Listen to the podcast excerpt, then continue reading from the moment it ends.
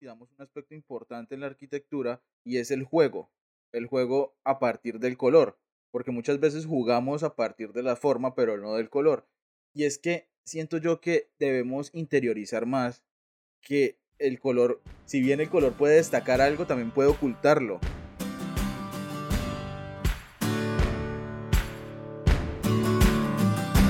Bienvenidos a Vértice, un espacio de crítica y opinión sobre arquitectura y ciudad.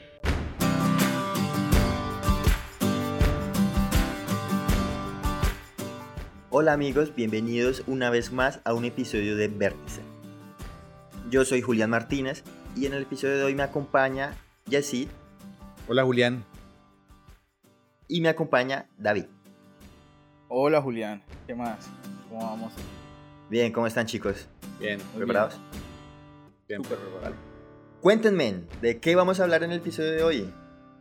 Eh, vamos a plantear un tema farandulero y vamos a hablar de De la tendencia de forma. colores en el 2021. Así es. Bueno, como yo siempre soy el que arranco, saludo y doy el tema, pues estamos empezando a, a motivar los cambios. Y así como les acaba de, de mencionar David, resulta que para, e- bueno, cada año Pantone, ellos se encargan como de publicar o de elegir un color del año, como que este va a ser el color de tendencia del año en el que esté pasando. Y para el 2021 dio, eh, se dio con la casu- casualidad de que se eligieron dos colores como los colores del año. Estos son el gris y el amarillo. Esos- ellos tienen su respectivo código con el que los representa Pantone. Y pues esto creo que es la segunda vez en, en 22 años, dato curioso, en el que se seleccionan dos colores para en un mismo año. ¿Listo? Y pues eh, en resultante a esta forma de elegir colores de ellos, de, de, de man- de- de mandar tendencias, pues nosotros decidimos hablar y dar nuestras opiniones sobre el color en arquitectura. Así que, primero que todo, vamos a criticar un poco la decisión de elegir un color como tendencia del año. ¿Qué opinan sobre esto? Pues varias cosas. La primera es esa, esa cuestión de la tendencia, ¿no? Porque si lo vemos, Pantone elige esto y bueno, hay toda una retaíla conceptual, eh, sentimentalista, eh, de venimos de un año muy duro y el amarillo significa tal cosa y neutralidad con tal cosa, sí, Sí, de hecho, yo les tengo el dato exacto, les voy a, les voy a mencionar. Y es que ellos, bueno, el primer color es Pantone 130647 Illuminating, eh, que es brillante y vivaz. Y el Pantone 175104, que sería el Ultimate Gray, eh, que se describe como firme y confiable. Ellos dicen que la unión representa la fuerza, el optimismo, la fortaleza después de un año pues desafiante. Y pues en la arquitectura esta paleta combina alegría, solemnidad, se ha utilizado en espacios sociales, espacios domésticos, espacios de cuidado y para comunicar temas similares de resiliencia y positivismo. Y pues que no cae en peor momento que en plena salida de la pandemia provocada por COVID-19. Me gusta, me gusta mucho el tono irónico de solemnidad, alegría y bla, bla, bla. Pero sí, Ah, ¿Se notó? un poquito. Pero sí, definitivamente yo no estoy de acuerdo con este asunto de las tendencias desde Pantone, por ejemplo, ¿sí? Eh, que se crean autoridad o no autoridad, que marquen ciertas tendencias, porque, por ejemplo, podríamos ver que las casas de pintura, las casas productoras de pintura también marcan tendencia, ¿sí? Y tenemos las grandes. Entonces, por ejemplo, que marcan tendencia más que todo en diseño de interiores. Entonces, por ejemplo, Sherwin Williams eh, marca como color del 2021 el Urban Bros, que es como un gris, ¿sí? Eh, Benjamin Moore marca el, un, tono que es como un azul medio, verde neutro, ¿sí? Eh, y al, al mismo tiempo lanza una paleta que se llama Colores, Color Trends 2021, que hay una gama como de 12 colores en las que se encuentran amarillos, rojizos, eh, grisáceos, neutros, ¿sí? Y PPG eh, manda como colores del 2021 el beige, el turquesa y el terracota en tonos neutros. Entonces, ese asunto de totalizar algo, en este caso el color como tendencia, a mí me parece arbitrario, la verdad. Eh, y siento yo que, digamos que para este episodio que estaba leyendo y recordando un poquito de las clases de teoría del color y psicología del color, siento que tengo la misma postura que con esas premisas totalizantes que se le confieren a los colores, con objetivizar el color y decir, ah, es que tal color no se puede utilizar para tal cosa. Y entonces ahí es donde yo vengo a la reflexión en cuanto a la tendencia y, no sé, me recurro a, a, la artista irlandesa Ellen Gray, que decía que para crear uno antes debe cuestionarlo todo. Y en este caso, cuestionar las tendencias. Pero realmente a mí no me disgusta ni me cala ni me brota ningún aire saber qué Pantone nos ha sugerido para este año el tema de los colores. Por las dos premisas que está dando David. Definitivamente eh, en el desarrollo de cualquier propuesta gráfica, arquitectónica, urbanística, pues eh, la interpretación es, es muy subjetiva y, en el desarrollo de, este tema va a estar muy claro que, que realmente eh, las apreciaciones y, y, lo que genera eh, poder establecer un color para identificar algún elemento o alguna edificación, pues va de acuerdo a una respuesta que están dando. Muy seguramente Pantone, en medio de, de, su autoridad que se le ha dado desde varios desde varios aspectos, pues propone porque realmente esto siempre ha sido una respuesta a algo y, y así no lo queramos ver mm, de la forma en que lo ven ellos o lo que están viendo muchas personas. Pues hermano, esto ha sido un año complicado, ha sido un año para todos, eh, llevado a, a, a, a ver las cosas de otra forma y pues realmente no me disgusta ni el amarillo ni el gris.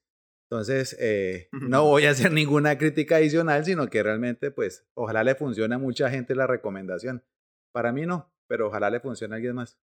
Sí, pues, de hecho, el año, bueno, el año pasado creo que el color fue un palo de rosa o un azul cielo y el anterior un palo de rosa. yo, yo por alguna razón siempre me entero de cuál es el color a principio de año, el color elegido. Pero, pues, como que eso limite algo o que me, me fomente a utilizar ese color más seguido, como que la verdad no pasa. Me gustaría saber cómo será la reunión, ¿no? Como que, bueno, se sientan todos en la mesa y tenemos que elegir el color del año que viene. Propongan. Y ahí sí sería interesante, como por qué se está eligiendo ese color, más que simplemente porque es que expresa tal cosa porque sí, pues los colores expresan y hay ciertos sentimientos o ciertas energías relacionadas a cada color, pero sí sería interesante como, ¿por qué eligieron ese? O sea, eh, sí, ¿cómo es ese proceso? ¿Quién sabe? Sí, sobre todo porque obviamente yo no estoy de acuerdo, yo, yo no estoy en desacuerdo con el planteamiento de Jesse. Sí, pues si a alguien le funciona eh, de esa forma la psicología del color en torno a que Pantone dé una premisa conceptual de un año alegre, un año de volver a una estabilidad y eso, pues vaya y venga, yo siento que es que es una base conceptual débil, ¿sí? Por ejemplo, Julián nombraba el color del 2020, ¿sí? Que era el azul clásico. Y cuando hablaron de eso, o cuando llegaron a la conclusión, porque así lo nombran, ¿sí? Es que ese azul sirve para infundir calma, confianza y conexión. Pues claramente, o sea, cada año le van llegando a, una justificación lo sensible. Era lo que iba a pasar. Sí, claro, no, no, no, no podían vaticinar el asunto, pero, pero es que esa justificación sensiblera me parece, no sé, pues un tanto insulsa. Eh, y por otro lado, lo que yo les comentaba de que, pues, ciertas casas productoras de pintura eh, grandes en el, en el mundo también marcan una tendencia de cómo o de qué consideran que van a ser los colores de tendencia para ellos, ¿no? Y pues ahí tenemos que se van las gamas por otros lados también. Es que el tema de Pantone es, es muy universal. A nosotros no, de pronto eh, la percepción es que no cala mucho porque uno sí está pensando en, en, otro tipo de elementos, pero eso va a estar dirigido a los cosméticos, a sí, más que pues, todo al diseño gráfico, a la moda, al asunto textil, así. Por eso le decía yo no- que quien marca influencia en diseño interior eran ciertas casas matrices de, de, pintura. pintura. Y, y Sí, con y eso no mismo Pantone. desarrollan, y con eso también desarrollan eh, papeles de colgadura, bueno, una cantidad de cosas alrededor de eso, que es bien grande, pisos, pisos también. Estuve Sí, viendo ahí. la, la, la tendencia se va hasta en joyería, en textiles, bueno, en todo. Sí, porque yo no veo una geometría propuesta en esas eh, Versace, una cosa así, eh, traducidas a un piso. Eso jamás se va a ver. ¿Sí? Entonces, eh, dejemos a Pantone Versace- quieto. Yo lo único que le digo es que soy Pantone 175641. Grábelo bien.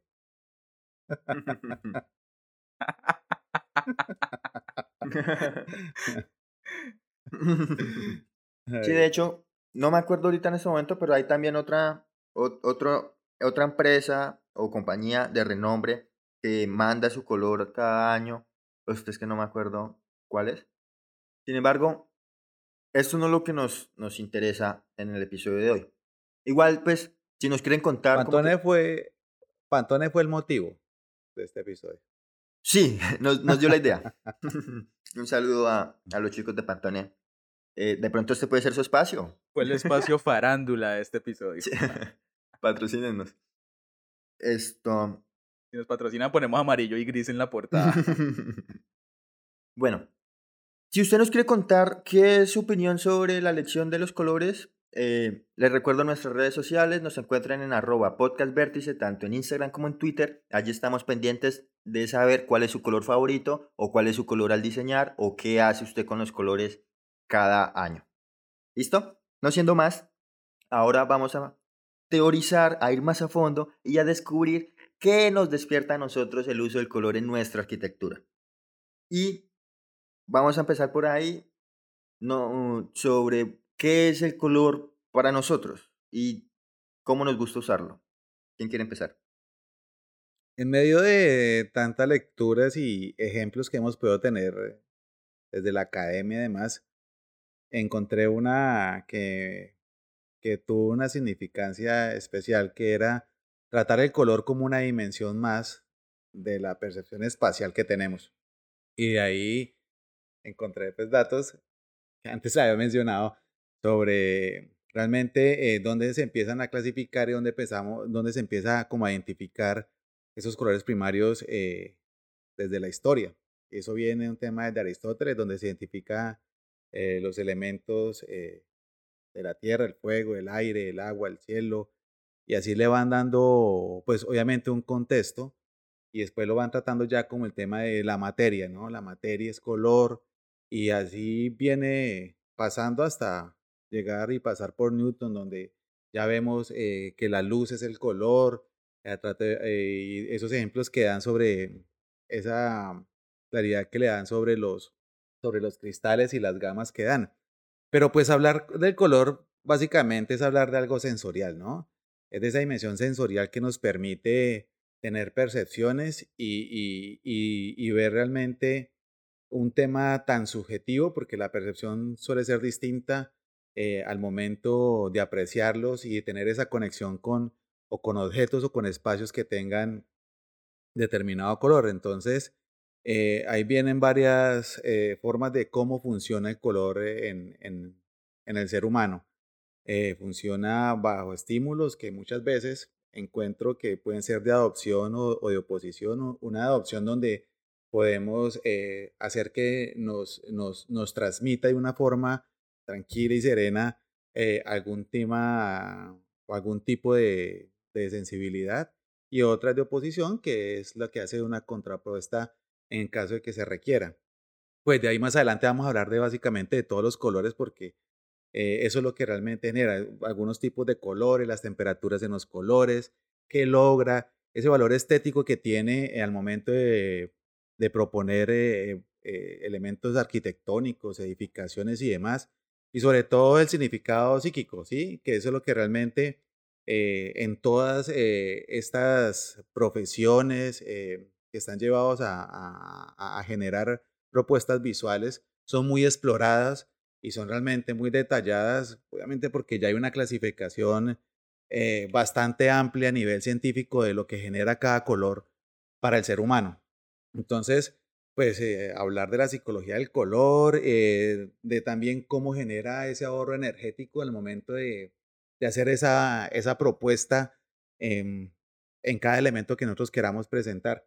Yo también quisiera decir algo eh, respecto a la corta pero vasta introducción que hizo Jessid. Y es que yo adhiero a que debemos ver el color como un elemento compositivo más eh, a la hora de conceptuar arquitectura. Porque muchas veces uno ve a, los colegas y a las colegas dejándolo rezagado el concepto o, el uso del color y fijándose exclusivamente en la forma. Y de una u otra manera, mm, para mí en definitiva es un aspecto a tener en cuenta porque infiere mucho en cómo interactuamos con los espacios. Y de una u otra manera yo sí creo que el color induce sensaciones. Obviamente, esto viene de la mano de eh, los elementos compositivos, la conexión con el contexto, eh, tener en cuenta el asunto de la materialidad, la forma, la cantidad es muy importante, el asunto de la luz, la sombra, porque es que no es el color por arbitrariedad, es el color por conciencia. No, no es el color por decir generemos conflicto contextual o generemos eh, una jerarquía por, por arbitrariedad, sino es un asunto eh, equilibrado, un asunto consciente, porque sí, puede generar conflicto, no importa. Eh, esa es la propuesta conceptual. Lo importante es que sea consciente de, eso. Porque, y aquí yo quisiera entrar a, un punto de, la discusión en torno a la arquitectura y en torno a la teoría del color y a la psicología del color. Y es que estaba leyendo un texto del Instituto de Restauración de Patrimonio de la Universidad eh, Politécnica de Valencia, en la que unos investigadores dicen que los colores se han introducido con fuerza en la arquitectura contemporánea para expresar la idea de cambio, de la falta de permanencia. Sí, eh, digamos que en contraposición a, la arquitectura moderna de la prevalencia del blanco y la vaina. Eh, pero digamos que si uno hace un análisis de cierto tipo de arquitectura, muchas veces se ve que es arbitrario el uso del color, sí, un, un asunto conceptual. ¿sí? E, e, esa, es como esa idea de la versatilidad de la renovación a partir del color, que, mucha, que de hecho lo podemos conectar también con, con el color de tendencia. Entonces, e, ese asunto sensiblero de, ah, vamos a llegar a un año 2021 en el que vamos a tener vacunas y en el que no va a haber COVID, en el que la vaina. Entonces, seamos disruptivos como gremio y pongámosle color a todo. sí, de hecho, ustedes no lo, no lo pueden ver, pero David trae una bonita camisa de color amarillo. Es coincidencia. Color es pantone. bla, bla, bla, bla, bla, bla, eh, tendencia 2021.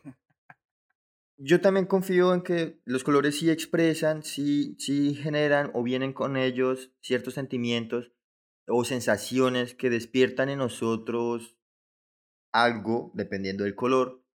Pero, por ejemplo, yo, yo cuando inicié la carrera, yo era un, inexperto en el uso del color y yo le echaba color a todo. Yo me acuerdo que hubo muchas, incluso alcancé a pasar un par de penas en donde aplicaba muchos colores en, en ciertos modelos y conforme como que fui madurando, mi arquitectura fue madurando, mi estilo se fue apropiando de alguna manera, le empecé a quitar el uso de tantos colores, empecé a identificar la pureza del material o a darle cierto valor como a esta pureza.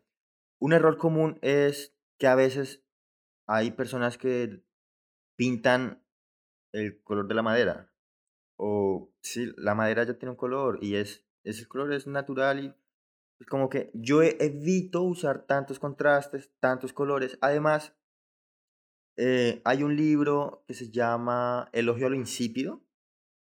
Y este libro habla, hay, hace varias referencias, pero como que es muy de la teoría minimalista. Y de hecho, hay un. Bueno, ellos comentan como, por ejemplo, con la comida. Mm, nosotros comemos arroz casi todos los días pero no nos cansamos del arroz. Y el arroz pues es un alimento relativamente insípido. Pero, y combina con todo, combina con, con carne, con vegetales, con frijoles, con etcétera, etcétera, etcétera. Pero, por ejemplo, nos cansamos si comemos todos los días hamburguesa, o nos cansamos de comer todos los días unos frijoles, pero no nos cansamos de comer todos los días arroz. Y así mismo sucede en los espacios arquitectónicos. Eh, yo puedo tener un espacio todo blanco, y decorarlo con cuadros o decorarlo con el mismo mobiliario y no me voy a cansar de ese espacio y voy a tener la suerte de que ese espacio no va a, no va a pasar de moda. Pero si yo pinto ese espacio, yo pinto mis muros de algún color, posiblemente en un año los voy a volver a pintar porque me voy a aburrir de ese, de ese color y lo voy a querer cambiar. Entonces, de alguna forma, mi arquitectura empezó a buscar como la limpieza en la, en la cantidad de materiales que usaba o de colores que usaba. Entonces, como que en un mismo espacio procuro no utilizar más de tres materiales distintos. Pero, Juli, o sea, eso no. Señor. Eh, pero eso también no obedece a, a una falta de, de, establecerle una, como una identidad. Nosotros vemos arquitectos que, que, el color pasa a ser fundamental y es un sello de, de sus diseños, ¿sí? Entonces, hablo ahorita de, también ahorita en la cabeza Luis Barragán, ¿sí? Entonces, Gran referente mexicano. Entonces, usa el rosado, por ejemplo. Morados, colores tierra. Sí, él, entonces tiene una paleta de colores genial. Sí, y yo interrumpo eh, ahí porque básicamente eh, cuando se habla del minimalismo estamos hablando de las expresiones puras, de las formas puras y obviamente de, del blanco, ¿sí? del color que recibe todo, por eso eh, se ve tan limpio, se ve tan, tan impoluto. Pero también eh, diría, veamos la otra respuesta, porque si hoy vamos a hablar de color, yo creo que el blanco deberíamos tacharlo de la lista, sabiendo que, sabiendo que, que, que, que no es una propuesta eh, diferente, pues, que podamos encontrar y realmente que se pueda explorar. Porque hoy sería eh, muy bueno tratar de hablar de qué genera el color dentro de todas las gamas de color. Pues, pues no quiere decir que el blanco no exprese algo. no, sí, claro. hay una pintura, les comento, hay una pintura que se llama Blanco sobre Blanco. Y literalmente es de este pintor, se llama Casimir Malevich. Y es un cuadro blanco en donde se sobrepone otro cuadro de un tono blanco distinto. Y, y pues el blanco, se habla mucho de que el blanco pues representa la pureza, la limpieza, no sé qué, la luz. Pero el caso Barragán, ya que su Marcelo menciona, es súper interesante. Claro que Barragán pues tuvo una evolución en su arquitectura en la que utilizaba no solo el color, sino la textura, así esos muros rugosos, fuertes, con, con, con fuerza de alguna manera. Pero los... Sí, de pronto no, yo no quisiese que me, se me confundiese con eh, el minimalismo a, buscar la ausencia de color, sino buscar la simpleza del color. Pues Barragán usaba los colores de una manera... No, y ahí volvemos, no, ahí volvemos al concepto que...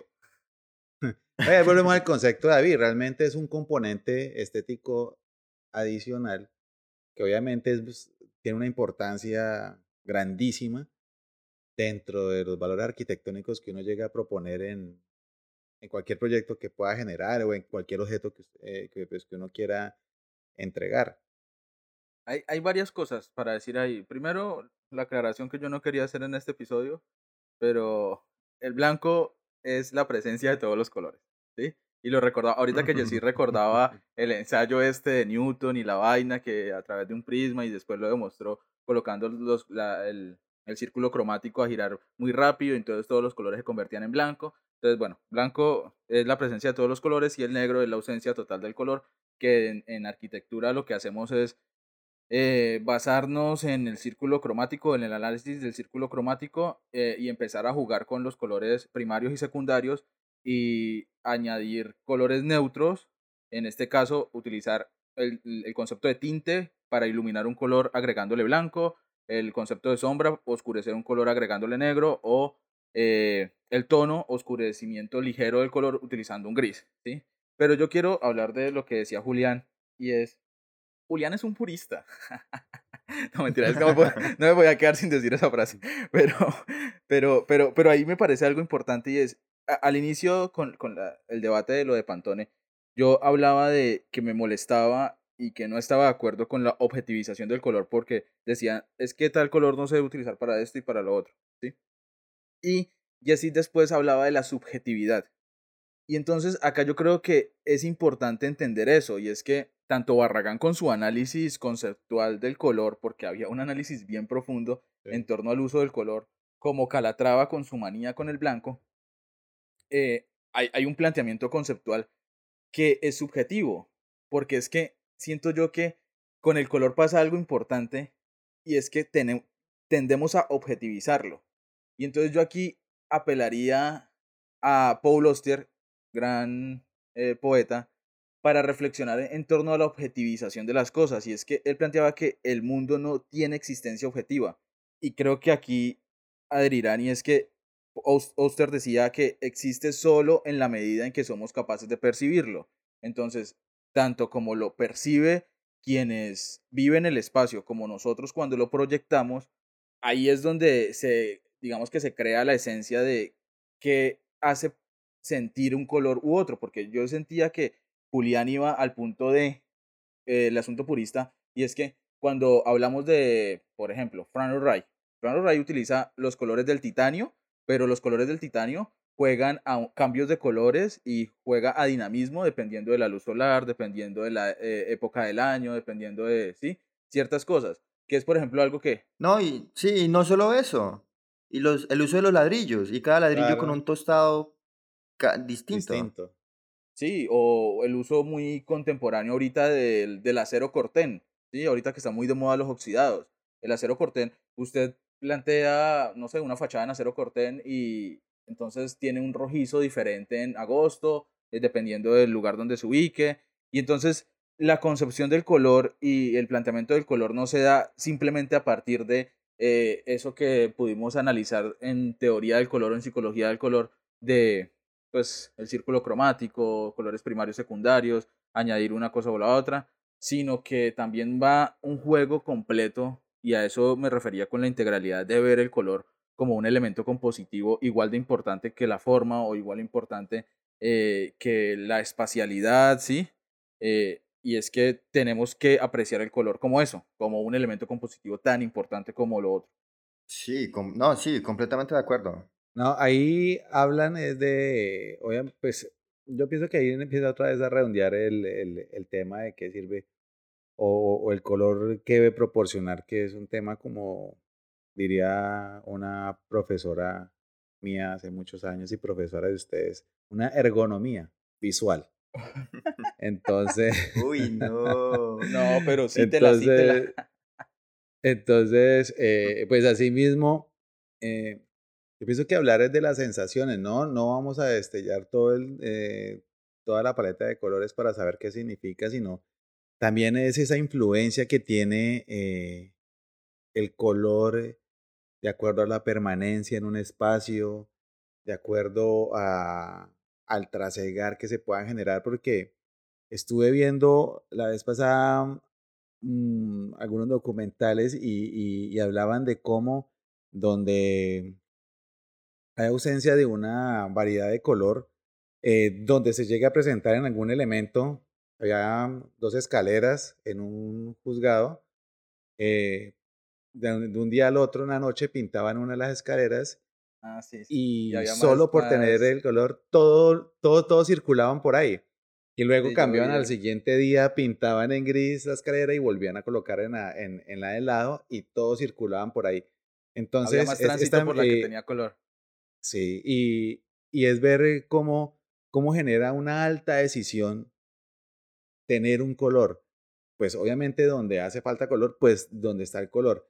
Entonces, eh, yo digo es para resaltar eh, la, o lo que genera el color en una edificación, en un elemento que realmente es, es de mucho impacto.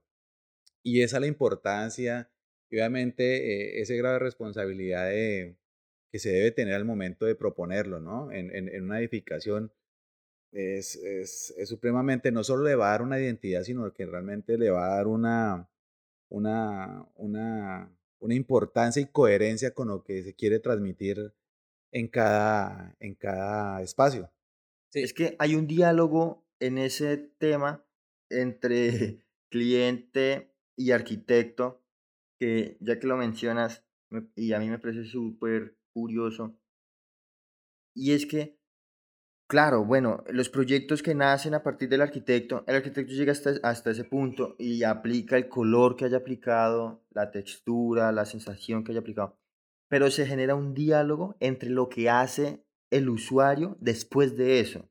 El usuario trae también sus propios gustos, sus propias pertenencias y, y empieza a dialogar ese color que puede tener tal muro, tal estructura, tal habitación con las las pertenencias, los recuerdos y las experiencias del usuario, de, de, quien habita los lugares arquitectónicos. Yo vi ese, ese experimento que, que nombra Jessie de, de una de las escaleras eh, pintadas y la otra está en tonos grises y bueno, eh, y eso es importante, como también olvidamos un aspecto importante en la arquitectura y es el juego, el juego a partir del color, porque muchas veces jugamos a partir de la forma pero no del color y es que siento yo que debemos interiorizar más que el color, si bien puede descatar, eh, destacar algo, puede, debemos recordar que si bien el color puede destacar algo, también puede ocultarlo. También, de una u otra manera, es nuestro, yo creería, es uno de los principales aliados a la hora de, conceptuar algo, eh, eh, la forma en cómo exploramos sensaciones desde la excitación hasta la tranquilidad, acá sin llegar al cliché de el amarillo es alegría. Eh, y también en que su uso lo podemos plantear de manera simbólica para indicar temperatura, tamaño, profundidad, peso, ¿sí? Es, es que el juego a partir del color es tan variado que no debemos dejarlo de lado. No, y además su ubicación, ¿no? Eh, nosotros tenemos unos eh, grados de ubicación que realmente permite eh, destacar, disminuir o simplemente opacar el color de acuerdo a dónde se ponga. Eh, es, importante al momento también de proponerlo, por lo menos en una edificación. Saber que un tono oscuro a más alto, pues se va a ver más claro por la cantidad de luz, pero más abajo se va a ver más oscuro, pues obviamente por la ausencia de luz. Esos son elementos eh, que muy bien explorados también logran un lenguaje muy claro y una identidad muy marcada en cada edificación que nosotros podamos proponer. De ahí, pues, ver el, valor en la luminosidad, eh, la saturación, pues, que básicamente es la intensidad de los colores. Es un juego bien importante de, de mantener eh, en, en, todo lo que se pueda proponer. Sí, y, y por ejemplo también hay, digamos que contemporáneamente deberíamos hablar del uso tecnológico en el color y de cómo se vuelve también un elemento simbólico. Y recuerdo yo en este momento el estadio Allianz, eh, que pues su fachada es blanca, pero cuando juega, si no estoy mal, es el Bayern, bueno, no sé, cuando juega alguien. Ustedes saben que yo de fútbol poco la, la fachada se vuelve roja, ¿sí? Entonces se vuelve también un, un, carácter simbólico y este carácter simbólico lo conecto con lo que plantea Julián y es ese asunto de la territorialización o hacer nuestros los espacios eh, porque llegamos hasta el punto en el que entregamos cierta obra arquitectónica y allí se territorializa a partir de pues su uso. O un graffiti. O, o un graffiti, claro así como hablamos eh, de, ubicación, también hablamos de temporalidad. Y todas las ayudas tecnológicas, como la está marcando David, obviamente, pues genera un dinamismo distinto. Pero claro que estamos hablando de un lugar público, ¿no? Un lugar, un estadio. Sí, pues claro. Sí, pero. Eso genera, solo por ser estadio genera identidad, pero usted, un estadio también con la bandera puesta alrededor, pues hombre. Sí, o, con el mensaje no más líderes sociales asesinados. No, pero eso debería ser eh, en presidencia de la República. pero, pero, pero retomemos el tema. Golpazo. Eh, no, no, no. Para, para hablar de eso, y, y ya que Julián trae al, digamos que a la discusión el asunto del cliente, ¿sí? Digamos, o sea, hay, hay una discusión bastante grande, ¿no? Por ejemplo, en cuanto a qué usar o no usar, porque también el color depende de cómo analicemos cierta, por ejemplo, cierta marca que eso es muy importante. Y creo que Jessy y yo tenemos un ejemplo bastante claro de cómo usamos ciertos colores en determinados diseños que no necesariamente coincidían con nuestra concepción pura del color. Sí, claro, porque es que eh, son varias cosas, ¿no? Uno trabaja para, para transmitir, trabaja para organizar y armonizar.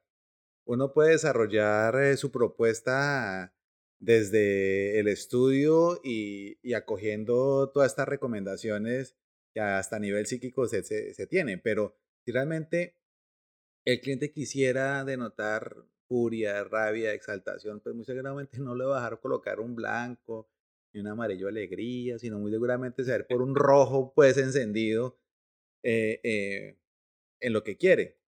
Pero yo pienso que el tema de la responsabilidad ahí es, es, es explorar porque muy seguro, siempre preguntamos, eh, digamos que a nivel de diseño, qué espacio quiere desarrollar, qué ocupación va a tener, qué permanencia tiene, pero realmente no vemos el, su, su, su esencia, su ser, qué es lo que quiere transmitir.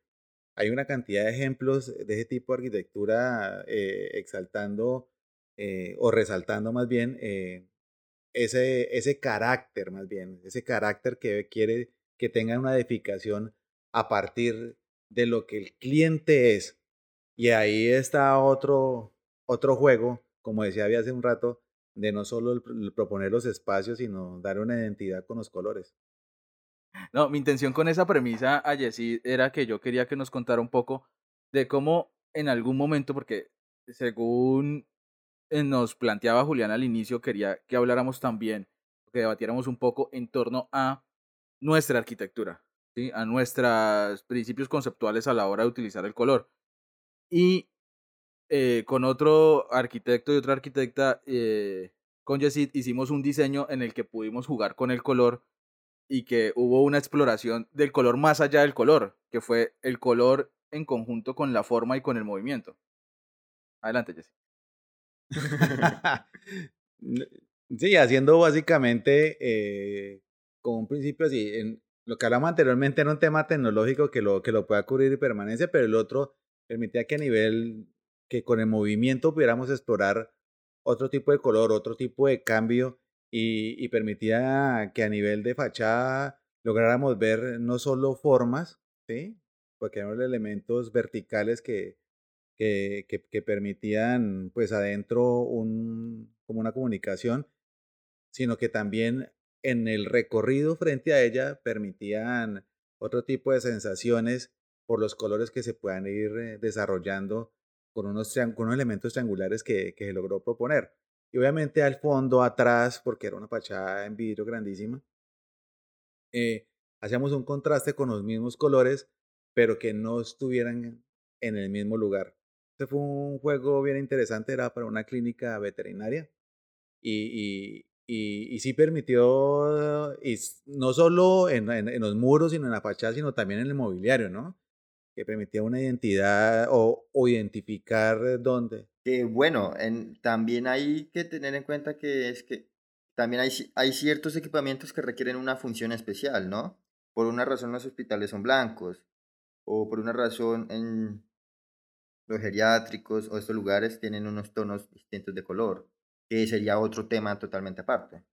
Sí, claro.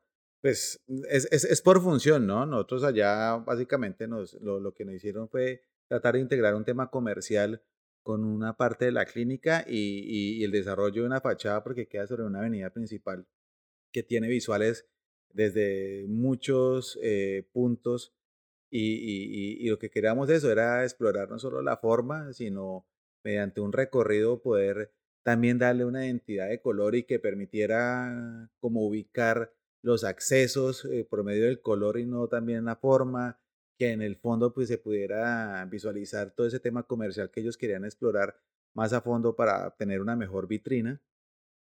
Y obviamente pues adentro, pues, ya cuando estábamos dentro de la clínica, porque eran varios eh, eh, espacios para atender a, las mascotas y un, lugar donde también eh, se alojaban las mascotas que estuvieran internas por, pues, algún tema de enfermedad, pues ya manejáramos otro tipo de, cosas, sino que realmente el ejemplo que David nos trae aquí a colación y que desarrollamos era eh, el juego en el movimiento con el color y la forma, que permitía realmente una fachada agradable y sobre todo muy llamativa, eh, pues con un significado muy claro y, e impactante.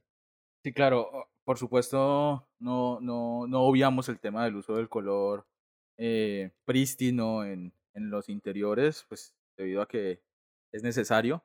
Pero aquí el juego tuvo varias determinantes, ¿no? Y, y, y varios determinantes de análisis y constructivas también, porque pues, básicamente era una adecuación, íbamos a, a plantear un juego de fachada, era un asunto también de costos, porque Yesid votó al inicio de eh, utilizar pantallas LED para cambios de colores y la vaina.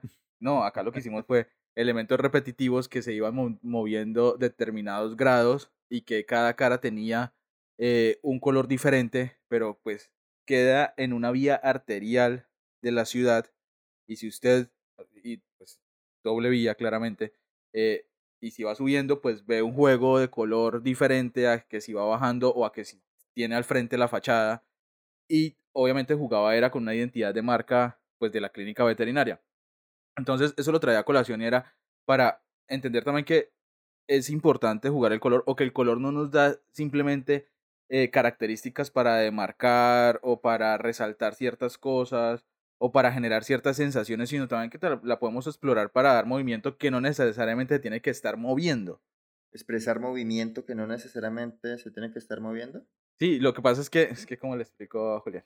Sí, lo que pasa es que eh, es, distinto, es distinto tener un juego de movimiento entre los elementos que le va haciendo el cambio o va haciendo una demostración distinta al color a que el movimiento lo realice la persona o el transeúnte o el que va pasando por el frente y que el cambio se vea sin que los elementos se muevan. Sí, los, o sea, los elementos no se mueven mecánicamente, los elementos son fijos. Lo que pasa es que como están ubicados en grados diferentes cuando el transeúnte se mueve, vehículo, a pie, en cicla, en cualquier medio de transporte, eh, la fachada parece que se estuviese moviendo a través del color. Parecidas como a las reglitas, no, yo creo que usted no alcanzan a utilizar. Hay unas reglitas que uno giraban así hacia arriba y hacia abajo y cambiaban. Em, era más o menos ese juego cuando se planteó que permitiera ver desde varios, desde varios puntos eh, un color distinto. Definitivamente no conocí esas reglitas. voy a buscarla, voy a buscarla. De pronto todavía por ahí venden alguna. Bueno, es claro, sí, bueno, esa es una forma, esa es una forma que casi no se ve. Y es que, claro, pues hay mecánicas, por sí, mecánicas que hacen que el, el color cambie de, respectivamente al punto del observador ya sea por el ángulo de visión o ya sea por la cantidad de luz que le ingresa o por los reflejos mismos que haga, porque pues, supongo que en la noche, si el material era reflectante, los, los, mismos focos de los vehículos que pasaran iban a dar distintos valores tonales sobre las mismas placas que ya estaban sobre la fachada, haciendo una fachada cambiante eh, durante todos los días del año. Como yo les había comentado al principio, que mi filosofía de alguna forma a la hora de diseñar es la limpieza, la búsqueda del blanco, que sea el, el, que no aburra, que no pase de moda, que, que, no sea tendencia de alguna forma, y que estos colores se combinen, estos espacios se combinen con el diálogo, que dialoguen con las pertenencias y las experiencias de el usuario quien habita mis obras, que pues por lo menos por el momento no son tantas, pero entonces Hablemos del diálogo que sufren ustedes a la hora de diseñar sus obras. Pues, ¿En qué se fijan? Pues hay varias cosas, ¿no?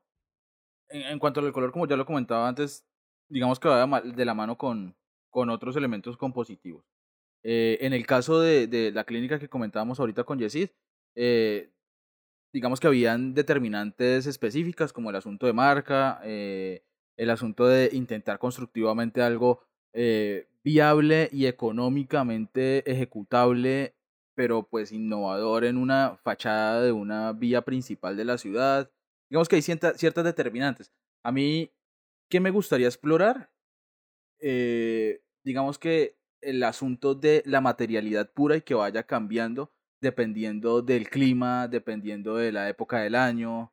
Eh, los oxidados me gustan, los concretos a la vista, el, asunto de la pureza con, el, con, con las determinantes del material me, me, llama la atención, pero más allá de eso, cuando uno llega a un diseño específico y tiene que hacer un análisis de marca o definitivamente tiene que mandar colores, eh, mi pragmatismo me lleva a esa seleccionar entre colores primarios, secundarios.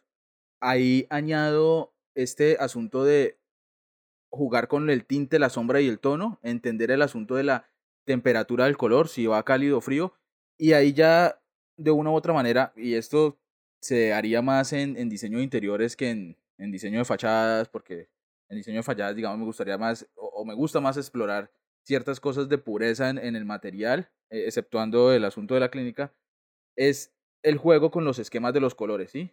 Si bien me llama mucho la atención este asunto del, de, la, de la competencia, ¿sí? Es el asunto del color opuesto, eh, en diseño de interiores es bien complicado manejar esto, a menos que sea un, una marca en específico. Entonces, generalmente me voy por, no sé, colores eh, o, con alguna esquema de color que sea triádico, entonces escoger tres colores del, del círculo cromático y ahí empezar a jugar con añadirle blanco, negro o gris para ver cuál genera una sensación específica que quiera generar en el ambiente. y y tratar de ver también, eh, es, que es bien complejo. O sea, esa escogencia también tiene que estar eh, ligada a una respuesta al, al tipo de actividades, ¿sí? Nosotros aquí en Colombia tenemos otro tipo de culturas y de permanencias y de usos a unos espacios distintos a los que pueden generar en otros países, en Europa o no sé, o, donde requieren algún otro tipo de decoración adicional. Nosotros aquí, por lo menos aquí, nosotros somos de calentano, somos de tierra caliente, pues aquí muy seguramente no vamos a tener alfombra donde pueda contrastar algún tema con el piso, con la pared. Eh, nosotros no somos eh, de lámparas eh, en, muchas partes, sino que somos, me refiero a lámparas colgantes y demás, sino que ya encontramos son bombillos y apliques en, sobre las paredes. Muchas en muchas partes eh, son que vienen de, del techo. Es bien complejo. Ese ejercicio que plantea David eh, es, es, es, un ejercicio juicioso eh, en el momento pues, de establecer algún tema de una propuesta, pero también como decía Julián, obviamente pues, en una clínica no va a haber un, ese tipo de resultante, salvo que sobre la fachada pueda darle algún tema de identidad y que se quiera pues resaltar por parte del cliente. De ahí para allá pues se, vuelve mm, complicado. Entonces eh, el hecho de tener en cuenta eh, ese desarrollo o escogencia del color bajo, bajo esa escala o esa paleta de colores o pues ayuda mucho. Pero también hay que tener en cuenta, y todo esto fue para comentar, es que tener en cuenta también eh, el uso de la permanencia y, y, y la cultura de quien ocupa el espacio. Sí, y e independientemente de los esquemas de colores, sea que uno se vaya con un esquema monocromático, complementario o complementario dividido, o el que yo les nombraba de, del triádico, eh, para mí lo importante, o a mí me parece que lo importante es entender el color bajo la integralidad de los elementos compositivos de la arquitectura, y es la forma, la cantidad, la luz, la sombra, eh, el uso que nombraba Yesid, y Siento el yo ritmo, que sí, ah, el ritmo que puede generar, etcétera, sí. etcétera. Eh, y es Sí. entender algo que yo creo que no deberíamos obviar, y es que sin duda el color induce sensación. Entonces, eh, me parece que es, es- obviar eso no, para mí no resiste análisis. No resiste análisis que el color pueda inducir una sensación o que el color tiene mucho que ver con la forma como interactuamos con un espacio. Bueno, este fue el episodio sobre color. Ya nos estuvieron escuchando un buen rato hablar sobre qué opinamos sobre el color, sobre cómo lo usamos, sobre qué nos gusta que exprese, qué pensamos que debe expresar cómo es esta relación este diálogo entre la arquitectura, la forma, el color y el cliente. Pero también nos gustaría escuchar sus opiniones. Coméntenos en nuestras redes sociales qué color de pantón es usted. Eh, qué, qué- qué piensa a la hora de utilizar el color en, en la arquitectura, si usted es un estudiante o si ya es un egresado con mucha experiencia. Coméntenos cuál es la importancia del color en su arquitectura. No siendo más, nos despedimos por el episodio de hoy. Yo soy Julián Martínez. Me acompañaron Jessy Reina. Y me despido con un abrazo amarillo cálido. y David Díaz. Y bueno, me están avisando si el otro episodio vengo de gris o de qué color tiene que venir. No, creo que va a venir del azulito que dice 17, 16, 41. Pero bueno. vale. Coméntenos de qué color tenemos que venir a, grabar en el siguiente episodio. No siendo más, cuídense mucho y nos escuchamos en la próxima. Adiós.